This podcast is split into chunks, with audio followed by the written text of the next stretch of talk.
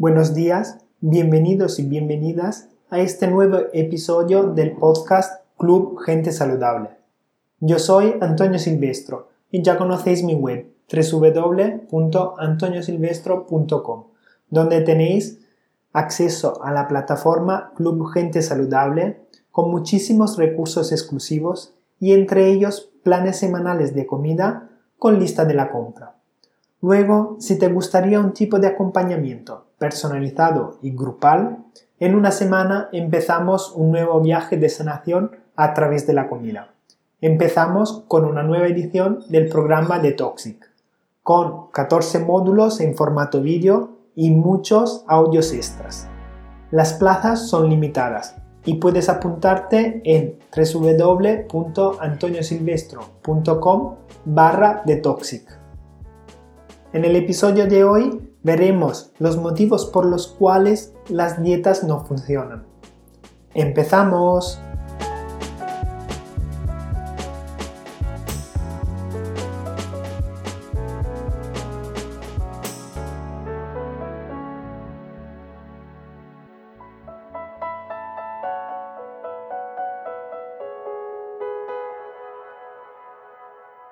Muchas de vosotras me escriben diciéndome que ya están cansadas de hacer dietas y que han intentado miles de dietas y aunque al principio consiguen perder peso, luego lo recuperan más fácilmente. Es como un yo-yo, que baja y luego sube gracias al movimiento de bajada. Claro que funcionan las dietas, todas ellas, pero solo para las personas que han creado esa dieta porque han visto que funciona en él o ella y entonces deciden escribir un libro sobre esa dieta. Tienes que pensar que tú eres completamente diferente a todos los demás. Tus células son diferentes, tus genes son diferentes, tu historia es diferente. Y aunque al principio esa dieta te funciona, luego a largo plazo resulta ser inapropiada para ti. El hecho que funcione al principio es porque todas las dietas te empujan a unos cambios saludables como no consumir bebidas azucaradas o comida procesada. Pero luego tienes que experimentar y encontrar la dieta tuya, que funcione para ti, quedándote con lo que te sienta bien y dejando ir lo que no. El problema principal del hacer dietas también es que hay una fecha de caducidad sea dos meses, sea seis meses, hasta la boda de no sé quién, hasta el verano, hasta que no te vaya bien ese vestido que te gusta tanto. Comer de manera saludable y llevar un estilo de vida saludable tiene que ser una prioridad, siempre.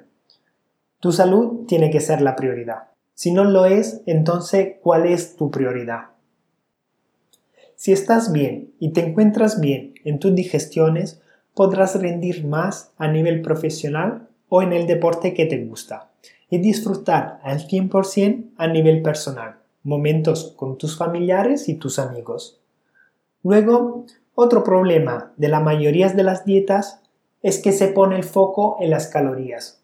Contar calorías no es imprescindible en una alimentación saludable, porque por ejemplo, un plátano tiene las mismas calorías que un paquete de 50 gramos de patatas fritas. Tenemos que mirar también la densidad de nutrientes que te puede ofrecer un alimento, o sea, vitaminas, minerales, fitonutrientes, antioxidantes. Por ejemplo, alimentos muy densos en nutrientes son las almendras, el brócoli, la col kale, los frutos rojos. De hecho, cuando seguimos una dieta Poniendo el foco en las calorías, es muy probable sufrir muchos antojos aunque obtenemos las calorías que tocan. Una de las causas de los antojos es la deficiencia de, algún nutriente en tu cuerpo. A través de los antojos, tu cuerpo te está hablando, pidiéndote nutrientes y no calorías. Lo primero que tenemos que hacer es cambiar el chip cambiar nuestras creencias. Lo que hacen las dietas es entrenar a nuestro cerebro para anticipar la escasez con el pensamiento de acuerdo, estoy sufriendo hoy, pero tan pronto como termine esta dieta me pondré, me podré poner mi vestido de novia o llegar a la ceremonia de graduación. Vemos un ejemplo. Sabemos que esa bollería que tomas todos los días es un mal hábito. Decides no tomar más productos de bollería. ¿Podrías hacerlo mm, por el resto de tu vida? ¿Por qué hacer algo temporalmente y luego volver a comer de la manera en que solías comer? Eso no tiene ningún sentido. Tienes que tener claro el peso que tiene hacer un cambio permanente. Así que empieza con algo pequeño. Por ejemplo, decido no comer chicles. Luego tendrás que hacer un seguimiento detallado, apuntando todos los días que has conseguido llevar a cabo ese objetivo. Y luego, una semana o dos más tarde, puedes evaluar y decir, eso no fue tan difícil. ¿A qué más podría renunciar? Y luego así renunciar a otra cosa y a otra cosa.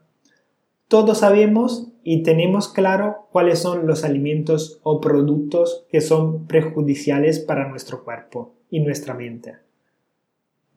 Otra vez, empieza con algo pequeño y luego desentrenando hasta llegar a quitar, por ejemplo, de tu alimentación los, los azúcares añadidos.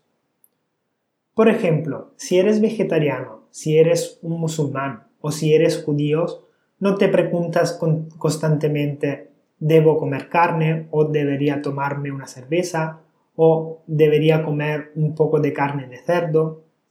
Si soy un musulmán, simplemente no bebo. Eso es, es exactamente lo que hacen. Si soy vegetariano, simplemente no como carne. Ya no es un debate preguntándote constantemente ¿debería hacerlo? Simplemente no lo haces. En muchos casos lo que se piensa es, bueno, no debería comer ese pastel, pero son estos tipos de pensamientos que llevan a agotar tu fuerza de voluntad, que todos sabemos ser un recurso limitado. Es una lucha constante, pero si intentamos ser extremos y decir, mira, esto es la única cosa que simplemente no como. Así que ese es el cambio que cambiará tu forma de pensar. Cambiando del pensamiento, esto no lo puedo comer, donde la palabra puedo se entiende como, bueno, tal vez es, es flexible, al pensamiento, no como ese alimento, que significa que es simplemente algo que no comes o no haces. Todo este ejemplo sobre los alimentos y las comidas se pueden aplicar en cualquier mal hábito de tu vida. Ahora toca a ti aplicar estos consejos para cambiar el chip. Esto es todo para hoy. Espero que te haya gustado el podcast de hoy y si es así, puedes darme 5 estrellas en iTunes o dejar una reseña o un comentario en iVoox. De ese modo me estarás apoyando y estarás contribuyendo a que estos conocimientos lleguen y ayuden a más gente.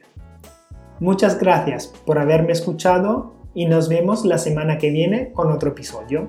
Chao, chao.